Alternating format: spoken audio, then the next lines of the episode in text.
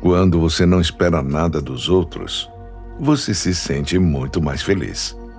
As pessoas podem não ter o bem que você espera, e esperar dos outros o que você não sabe se elas têm é algo dolorido. A espera em si é algo que te desperta ansiedade. E esse sentimento apressa o coração. Você sente até uma taquicardia, o que não é bom. O coração se sente maltratado. A vida é curta. Por isso, faça com que ela seja da melhor qualidade possível. Hoje em dia, o menos é mais. Escute mais.